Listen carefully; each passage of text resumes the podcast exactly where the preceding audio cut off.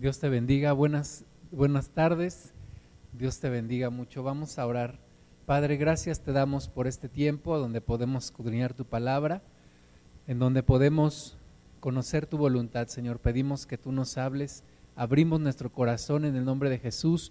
Disponemos nuestra mente en el nombre de Jesús para que tú nos hables, para que tú hagas un cambio en nosotros. Señor Espíritu Santo, te pedimos que toques nuestro corazón, llegues a lo más profundo y hagas un cambio, el cambio que tú quieres hacer en nosotros, en el nombre de Cristo Jesús. Amén.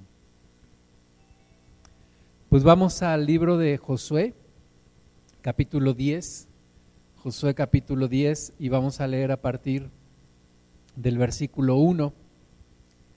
Dice, cuando Adonisedec, rey de Jerusalén, oyó que Josué había tomado a Jai, y que la había asolado, como había hecho a Jericó y a su rey, así hizo a Jai y a su rey, y que los moradores de Gabaón habían hecho paz con los israelitas, y que estaban entre ellos, tuvo gran temor, porque Gabaón era una gran ciudad, como una de las ciudades reales, y mayor que Jai, y todos sus hombres eran fuertes, por lo cual Adonisedec, rey de Jerusalén, envió a Joham, rey de Hebrón, a Piream, rey de Jarmut, a Jafía, rey de Laquis, y a Debir, rey de Eglón, diciendo, Subid a mí y ayudadme, y combatamos a Gabaón, porque ha hecho paz con Josué y con los hijos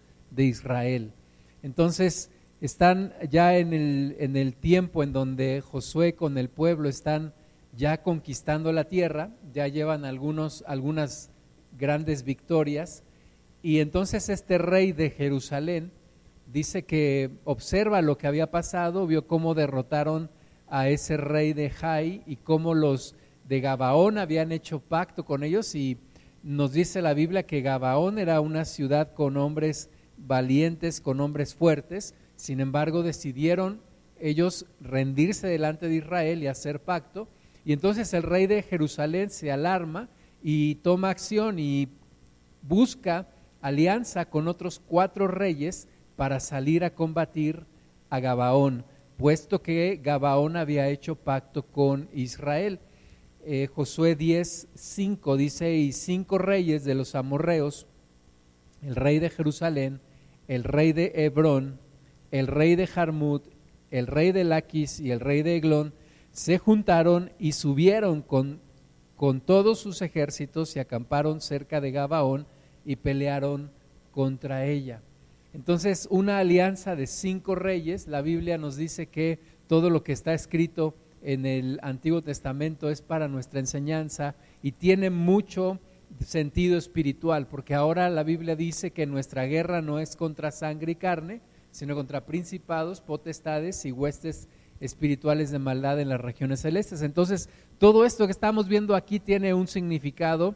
Eh, ciertamente tenemos que tomarlo como fue así literalmente, pero también aplicarlo a nuestra vida espiritual, en donde tenemos que conquistar una tierra, en donde tenemos que luchar, en donde tenemos una lucha contra principados, ya no contra reyes de esta tierra, pero sí contra demonios que ejercen eh, gobiernos sobre ciertas personas y sobre ciertos lugares y en, y en ciertas circunstancias. Entonces necesitamos nosotros pelear en contra de muchas veces demonios que se alían, eh, como en este caso cinco reyes que se alían y van en contra de la ciudad de Gabaón.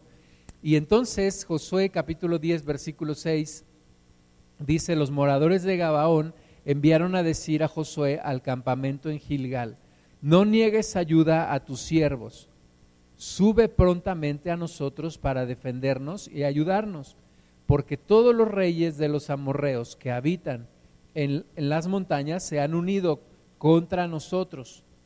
Y subió Josué de Gilgal, él y todo el pueblo de guerra con él, y todos los hombres valientes.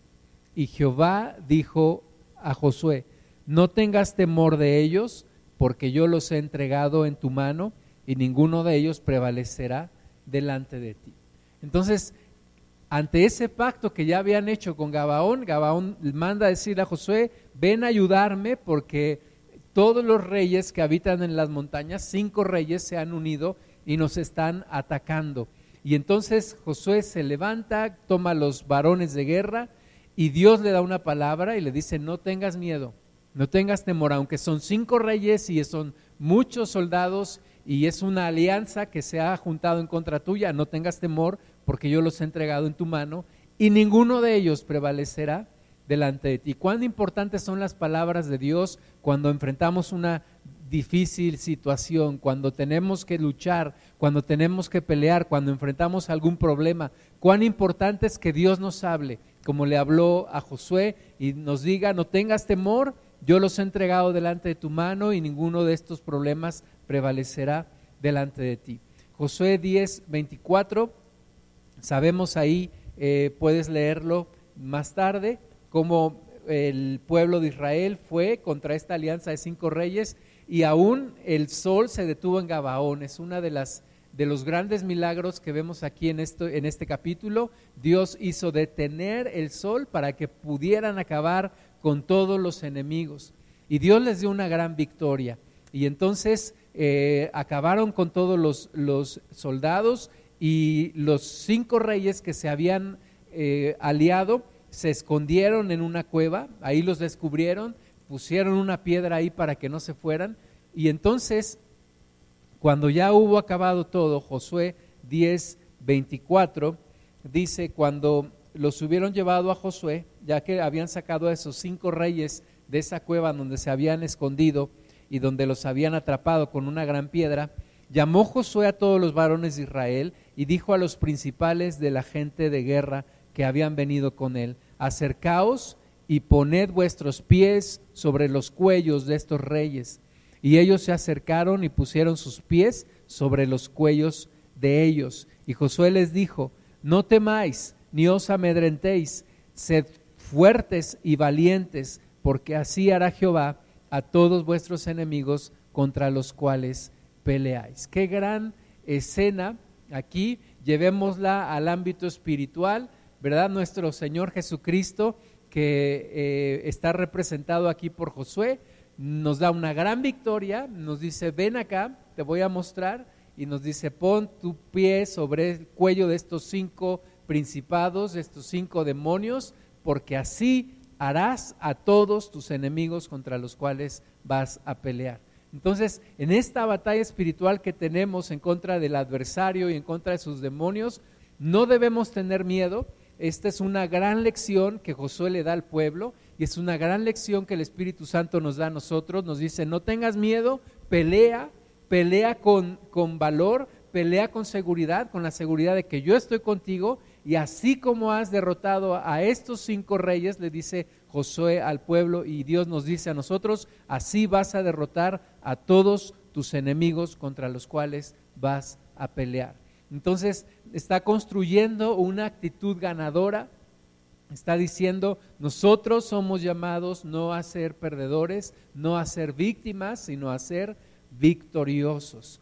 Y es una gran lección que tenemos que aprender tú y yo.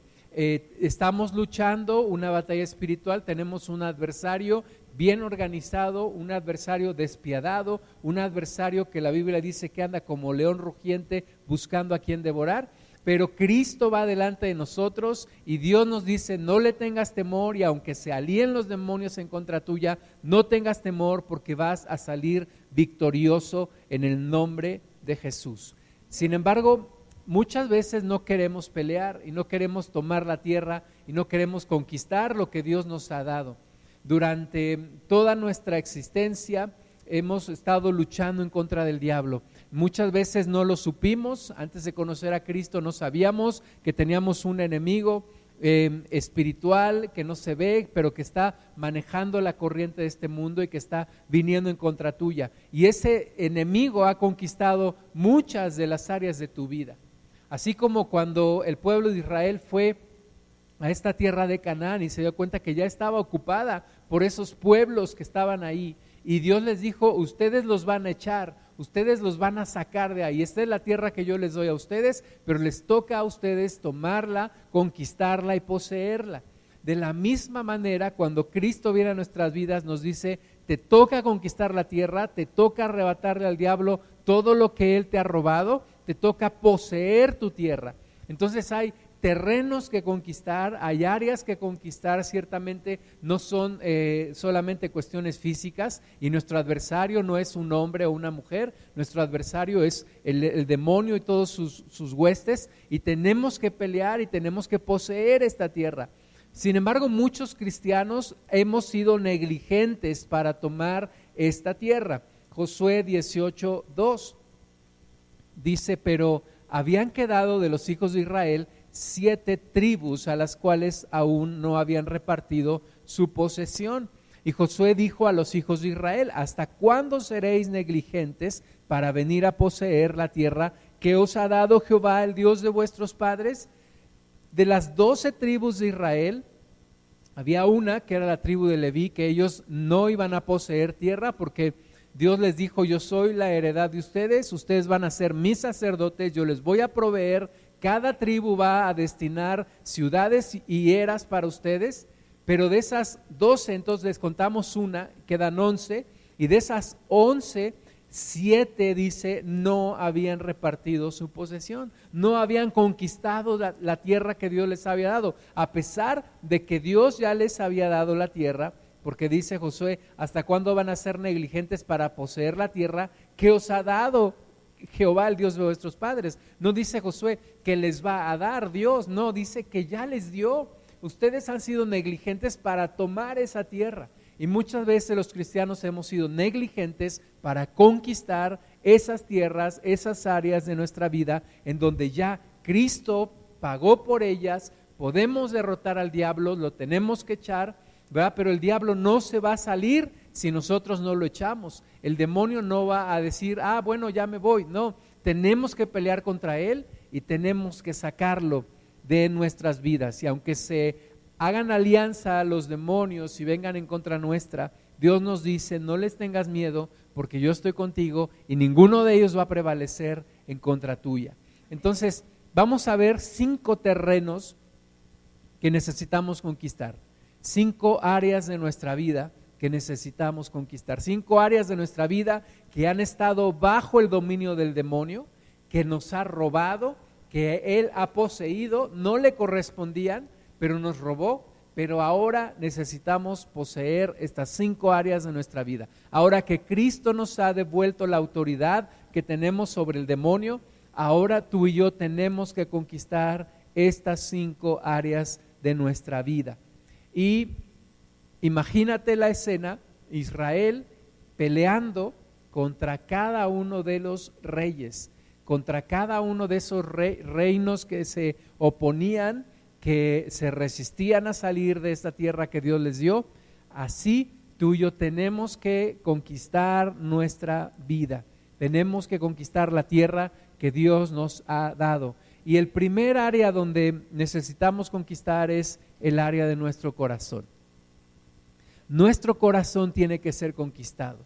Nuestro corazón en donde el diablo ha hecho y ha deshecho, en donde te ha lastimado, en donde te ha herido. El diablo ha destruido tus sueños, ha causado traumas en tu vida, ha causado heridas en tu corazón, pero tú necesitas conquistarlo, poseerlo para Cristo y restaurarlo. El propósito de Dios para tu corazón es que tengas un corazón restaurado. Y el diablo ha tratado de lastimarnos desde que éramos muy pequeños, tratando de marcar nuestro corazón de una manera negativa.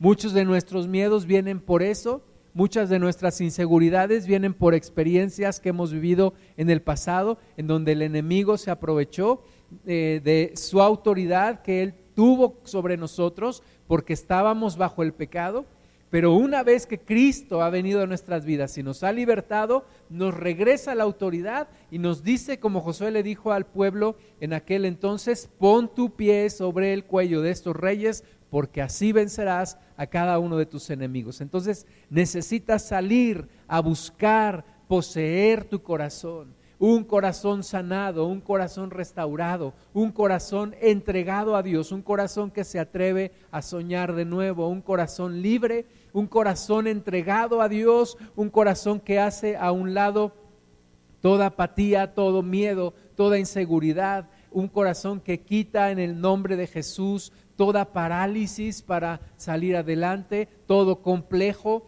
todo tope que el diablo nos había puesto, hay que conquistarlo, hay que liberarlo, hay que tomar tu propio corazón. Es la primera área que tienes que tomar. Tienes que tomar tu corazón. Proverbios capítulo 20, versículo 5 dice, como aguas profundas es el consejo en el corazón del hombre, mas el hombre entendido lo alcanzará. ¿Verdad? Y, y si así como el consejo es en el corazón del hombre como aguas profundas, en donde tienes que sumergirte, dice que el hombre entendido lo alcanzará. Así hay muchas cosas en el corazón que están profundas, pero que hay que conquistar, hay que sanarlas, hay que exponerlas delante de Dios. Ahora, ¿cómo se sana un corazón de un hombre o de una mujer? Pues con la presencia de Dios, con la oración, con la lectura de la palabra, con la exposición de mi corazón delante de Dios, con el reconocimiento de todas las cosas que el diablo me había conquistado, que el diablo me había robado, de todas las heridas que el enemigo me causó, y exponerlas delante de Dios y estar orando y estar teniendo actitudes que me llevan hacia una sanidad. Necesito urgentemente poseer mi corazón. El poseer el corazón es indispensable porque dice Proverbios 4:23, sobre toda cosa guardada, guarda tu corazón porque de él mana la vida. De tu corazón mana la vida. Entonces, si el diablo posee todavía tu corazón, entonces tu vida está completamente destruida.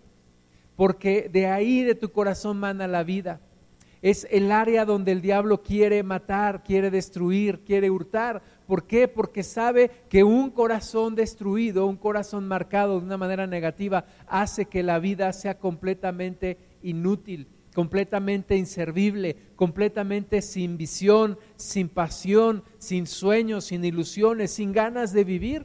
Entonces es urgente que tomes tu corazón, que poseas tu corazón, que lo entregues para Dios, que te metas, que permitas que el Espíritu Santo entre a esas aguas profundas y empiece a sanar, empiece a sanar. Algo que Dios nos muestra en la palabra y que es una realidad es la sanidad interior, la sanidad del corazón. Jesús trató con la sanidad del corazón de sus doce discípulos. Jesús trataba no solamente con las cosas superficiales de la conducta, Jesús trató con el corazón de sus discípulos. El Espíritu Santo trata con el corazón nuestro. No solamente quiere regular conductas, no solamente quiere regular actitudes. El Espíritu Santo quiere meterse a esas aguas profundas y transformar nuestra vida, cambiar nuestro corazón, transformar nuestro corazón, sanar nuestro corazón completamente. Entonces es el, área que necesitas poseer en primer lugar Conquista tu corazón para Cristo. Entrega tu corazón para Cristo. Líbrate de todos tus temores, líbrate de todos tus complejos en el nombre de Jesús y posee, no seas negligente, posee la tierra que Dios ya te ha dado y eso empieza por tu corazón. Si pensamos en una guerra, es el lugar estratégico número uno que tienes que conquistar tu corazón. Mateo 15, 19, dice, porque del corazón salen los malos pensamientos, los homicidios, los adulterios, las fornicaciones, los hurtos, los falsos testimonios, las blasfemias. Estas cosas son las que contaminan al hombre, pero el comer con las manos sin lavar no contamina al hombre. Y Jesús nos dice esto en un contexto en donde los religiosos estaban alarmadísimos, espantadísimos, porque Jesús y sus discípulos no seguían el ritual de lavar las manos antes de ir a comer. Y entonces Jesús les dice, miren, no se preocupen, lo que contamina al hombre no es lo que entra, sino lo que sale del hombre. Porque en el corazón, dice Jesús, ahí están los malos pensamientos, los homicidios, los adulterios, las fornicaciones, los hurtos, los falsos testimonios, las blasfemias. Mientras tu corazón no sea sanado, todo esto no podrá ser cambiado. Necesita Dios cambiar tu corazón, entrar en esas aguas profundas y hacerte completamente libre. Eso requiere de rendición delante de Dios, decirle, Señor, yo me rindo delante de ti, empecemos una sanidad del corazón, una sanidad del alma. El corazón es esa parte central del alma, esa parte central del hombre que reside en el alma, que si tú la matas, que si tú la destruyes, entonces destruirás completamente a la persona. En algunas guerras, en algunos lugares, eh, algunas personas que fueron capturadas eran torturadas y en una ocasión a un hombre le dijeron, nosotros no solamente vamos a destruir tu cuerpo, pero vamos a destruir tu alma, vamos a matar tu corazón. Y eso es lo que el diablo quiere, matar el corazón, destruir el corazón. Jeremías 17 del 9 al 10 dice, engañoso es el corazón más que todas las cosas y perverso. ¿Quién lo conocerá? Yo Jehová, que escudriño la mente, que pruebo el corazón, para dar a cada uno según su camino, según el fruto de sus obras. Entonces, ese corazón, además de lastimado, es un corazón que está perverso. Es un corazón en donde hay mentira, es un corazón que se ha hecho mañoso, que se ha, ha tratado de defender de manera equivocada del mundo y de todo lo que le ha ocurrido. Y Jesús nos dice entonces que ahí en ese corazón es donde salen las malas cosas que contaminan al hombre. Y ese corazón necesita ser cambiado. ¿Quién conocerá el corazón? Muchas veces nosotros mismos nos engañamos a nosotros mismos, pero a Dios nadie lo puede engañar. Y Dios dice, ¿quién conocerá el corazón del hombre? Dice Dios, yo Jehová, que escudriño la mente y pruebo el corazón. Entonces, abre tu corazón delante de Dios, muéstrale al Señor tu corazón y dile, Señor, yo necesito una completa sanidad en mi corazón es la primer área que tienes que poseer. Proverbios 23, 26 dice, dame, hijo mío, tu corazón y miren tus ojos por mis caminos. Y yo tengo que poseer mi corazón para entregárselo a Dios. Yo tengo que tomar esa tierra para entregársela a Cristo y decirle, Señor, aquí está mi corazón, entra completamente en mi vida, transforma completamente mi vida. Una vez que tu corazón es poseído por el Espíritu Santo, es tomado por el Espíritu Santo, ¿verdad? No pienses que te va a quitar tu personalidad, no pienses que vas a ser un autómata para nada, pero el Espíritu Santo entra a gobernar tu corazón cuando tú le rindes tu corazón a Él y empieza una restauración total en tu vida, una transformación que empieza por el corazón y que continúa en cada una de las áreas de tu vida. Y la segunda área en donde continúa una sanidad y una liberación y una conquista de parte de Dios en tu vida es en tu mente. Dios quiere una mente renovada. Dios quiere que tú y yo tengamos una mente renovada. De, igual manera, la mente ha sido un área en donde el diablo ha robado, ha pervertido, ha torcido y nosotros necesitamos tomarla de nuevo para Cristo. Efesios 4, 22 al 24 dice, en cuanto a la pasada manera de vivir, despojaos del viejo hombre que está viciado conforme a los deseos engañosos y renovaos en el espíritu de vuestra mente y vestíos del nuevo hombre creado según Dios en la justicia y santidad de la verdad. De acuerdo a la palabra de Dios, estamos compuestos de tres áreas que no se pueden separar. Espíritu, número uno, es por el cual tenemos vida y es en donde se construye nuestra relación con Dios, en el espíritu. Segundo lugar, el alma. y en el alma residen los deseos, las emociones, los sentimientos, los recuerdos, los pensamientos, el intelecto, y la tercera es el cuerpo. Y, la mente y el corazón son parte del alma, pero el corazón tiene más que ver con lo que sentimos, con lo que creemos, con nuestras convicciones, pero a un nivel del alma, a un nivel de las emociones, a un nivel de los recuerdos. Y la mente tiene más que ver con lo cognitivo, con lo intelectual, con lo que tú y yo creemos, con lo que tú y yo sabemos y eso que sabemos determina también hacia dónde nos dirigimos. Lo, lo, primero que tienes que liberar es tu corazón porque de esa manera tú estás solucionando el problema del no puedo. Porque en el corazón es donde están los traumas, están los problemas. Entonces, si tu corazón no es, no es liberado, no podrás.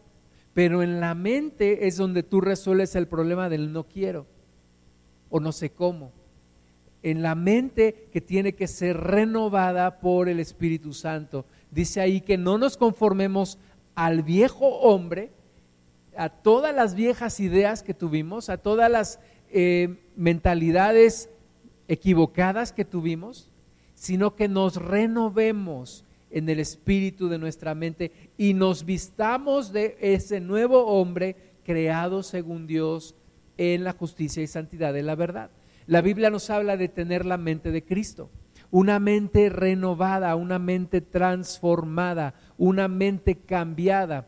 Recuerda, Romanos 1.28 dice, y como ellos no aprobaron tener en cuenta a Dios, Dios los entregó a una mente reprobada para hacer cosas que no convienen. Entonces, esa, esa mente reprobada la recibimos cuando anduvimos en el pecado, cuando antes de que conociéramos a Cristo y le entregáramos nuestra vida.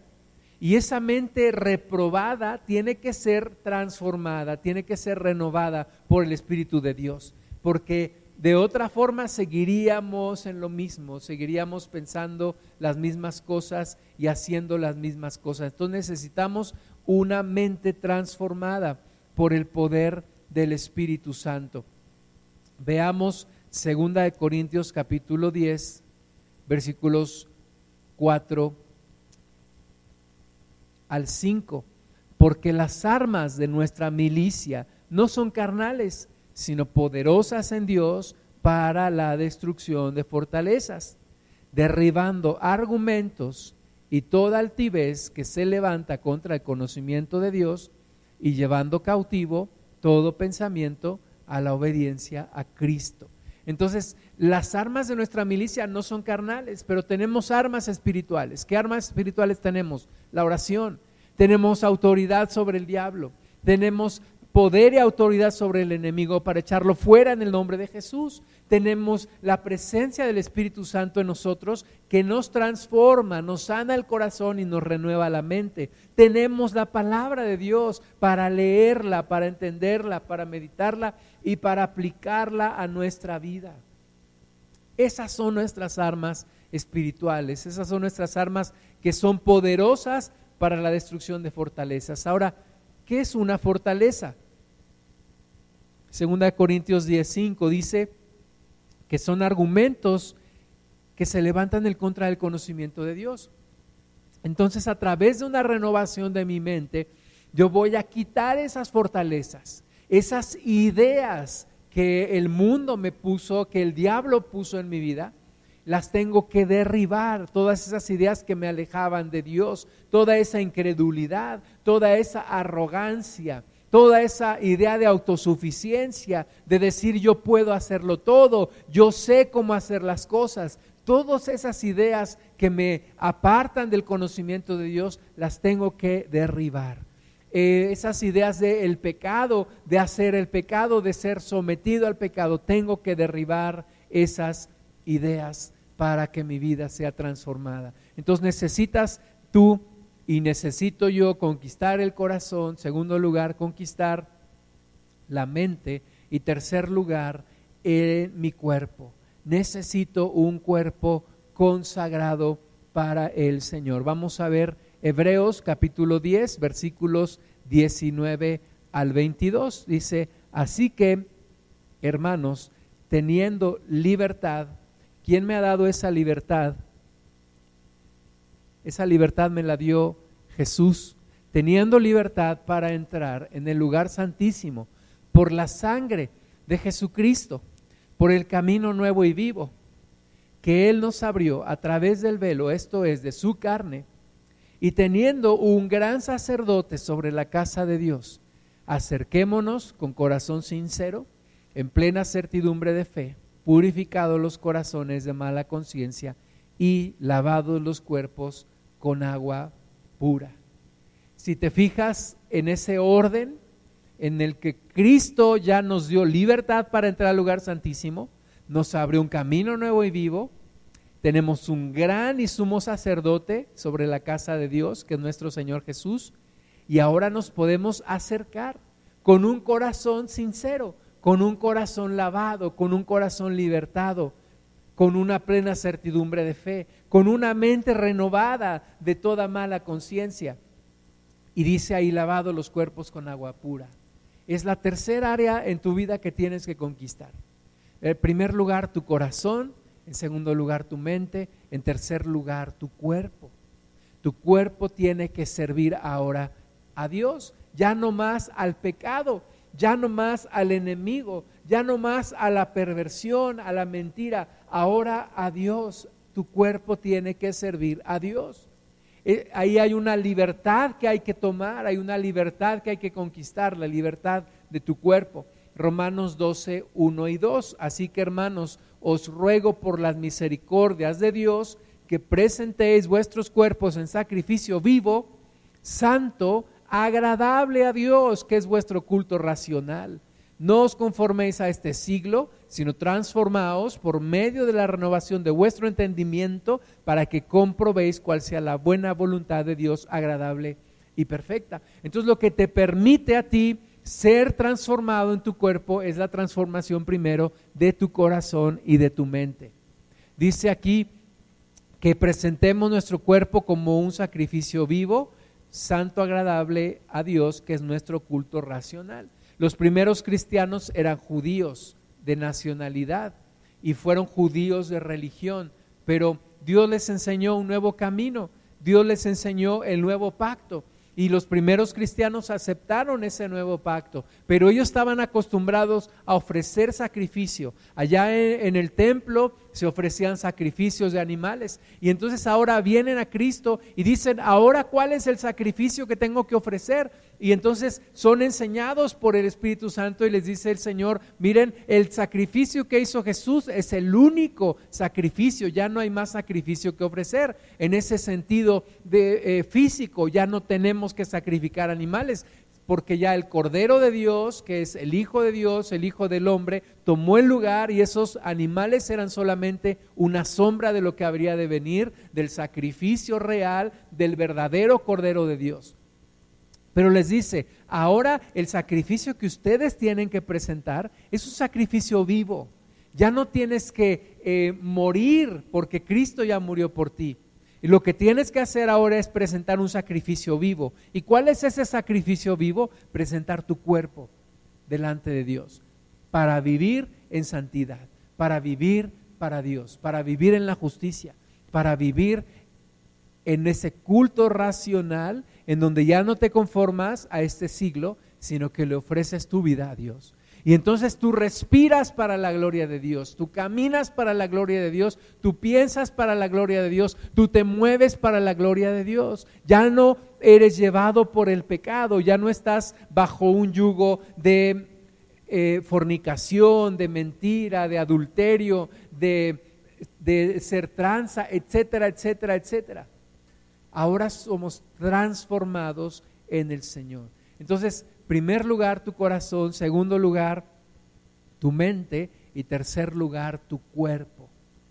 Es una transformación que Dios quiere hacer completamente en tu vida. Cuarta área que tienes que conquistar, el área de tu relación con los demás. El primer mandamiento, el más importante, dice la palabra, es amar a tu Dios con todo tu corazón y con toda tu alma y con toda tu mente y con todas tus fuerzas. Y el segundo gran mandamiento es amarás a tu prójimo como a ti mismo.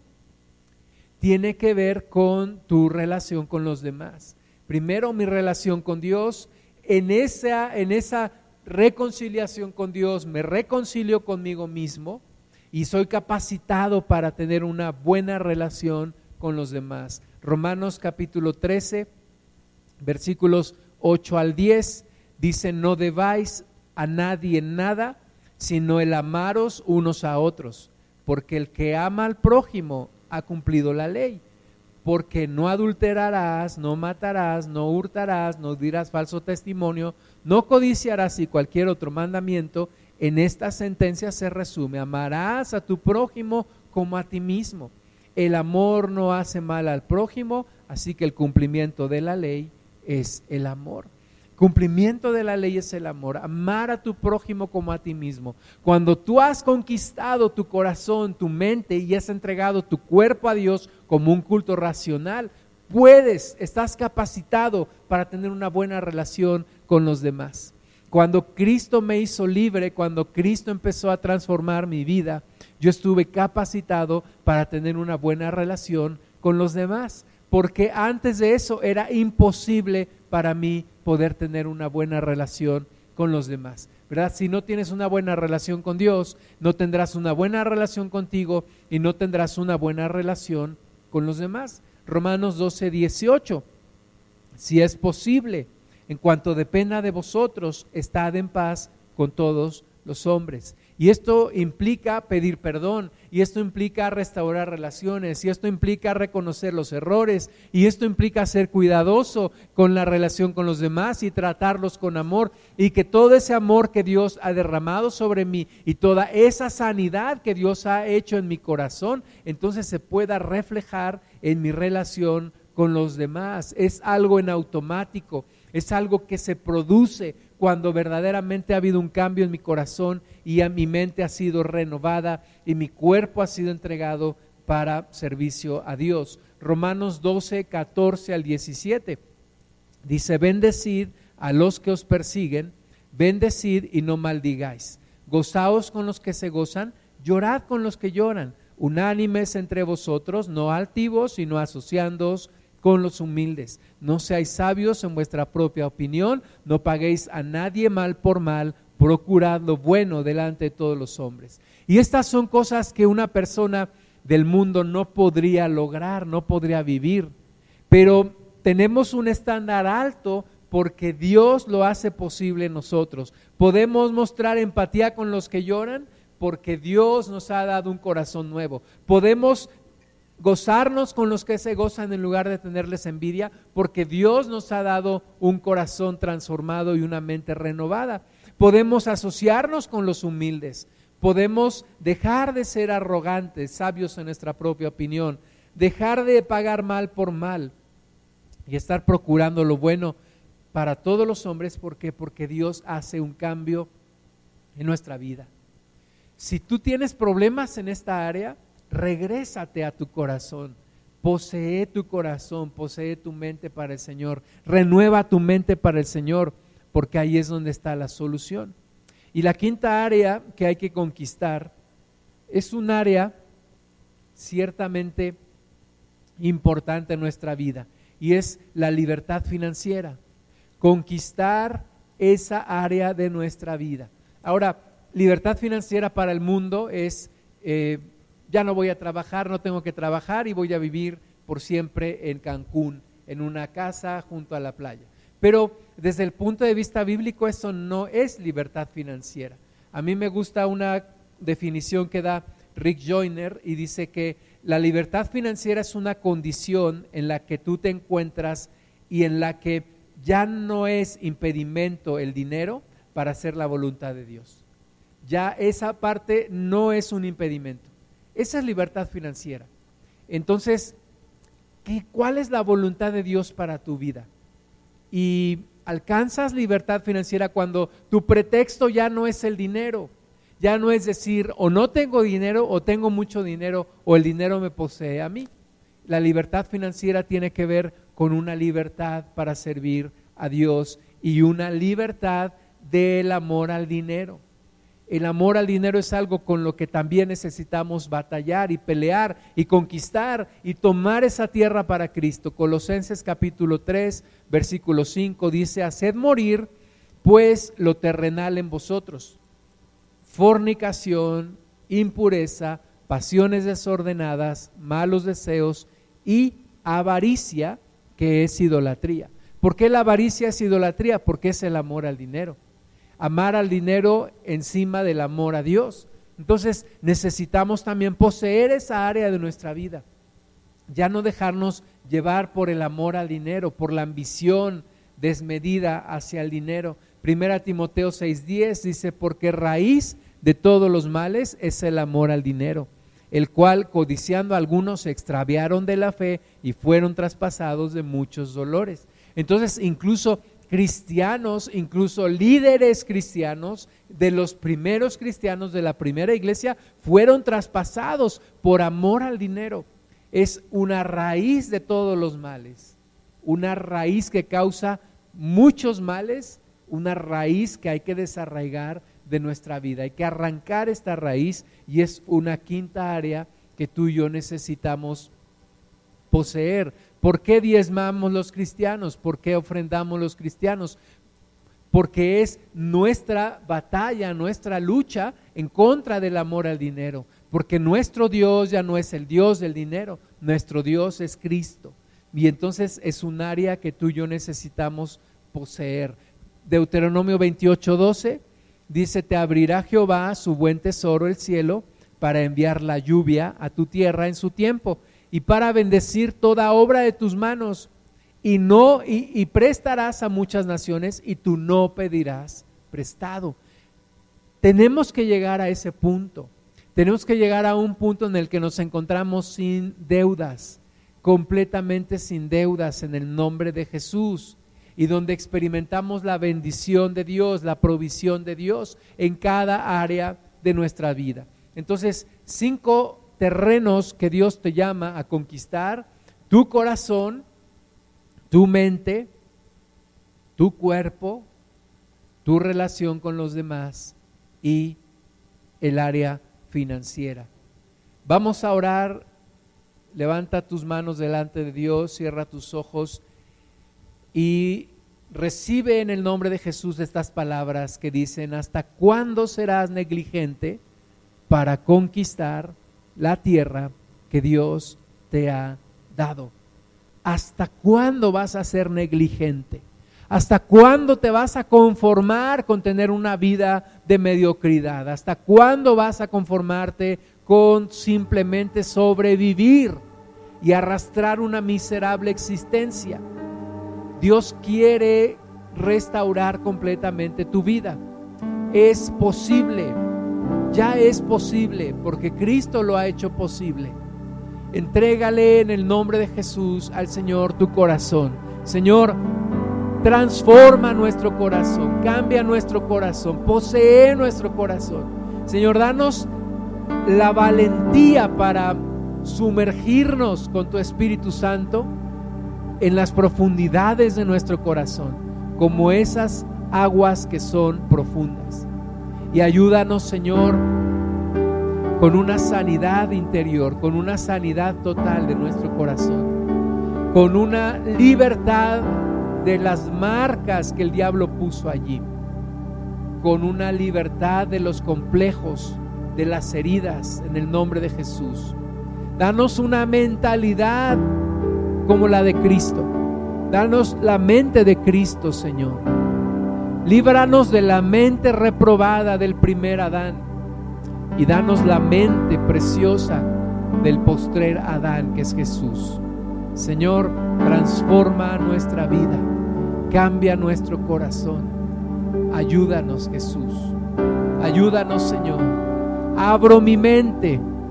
Ayúdanos a exponernos a tu palabra, estar meditando en ella para que seamos transformados abrirnos a la voz de tu Espíritu Santo para que seamos cambiados. Señor, cambia nuestra relación con los demás. Restaura nuestra relación con los demás. Y ayúdanos a vivir en ese culto racional, en ese sacrificio vivo que es entregar nuestro cuerpo a ti, Señor. Líbranos del pecado, líbranos de ensuciar nuestro cuerpo, líbranos de entregar nuestros miembros de nuestro cuerpo al diablo y a sus huestes. Hoy queremos vivir para ti, Señor. Hoy queremos renunciar al pecado en el nombre de Jesús y que cada respiración de nuestros pulmones te dé la gloria y cada movimiento de nuestro cuerpo te dé la gloria solamente a ti y cada pensamiento te dé la gloria a ti, Señor. Y Padre, esa área financiera, ayúdanos a conquistarla también en el nombre de Jesús, porque está escrito, Jehová es mi pastor, nada me faltará, nada me faltará porque está escrito que tú nos harías prestar, mas no pedir prestado. Queremos llegar a esa condición de cero deudas en el nombre de Jesús y de vivir en una completa libertad en donde el dinero no es impedimento para hacer tu voluntad. Te damos la gloria. Gracias Cristo. Lo hiciste posible ganaste sobre el adversario, le quitaste la autoridad que tenía sobre nosotros y ahora nosotros podemos caminar en completa libertad y poner nuestro pie sobre el cuello del adversario y decir, así hará Jehová a cada uno de nuestros enemigos, en el nombre que sobre todo nombre, en el nombre de Jesús.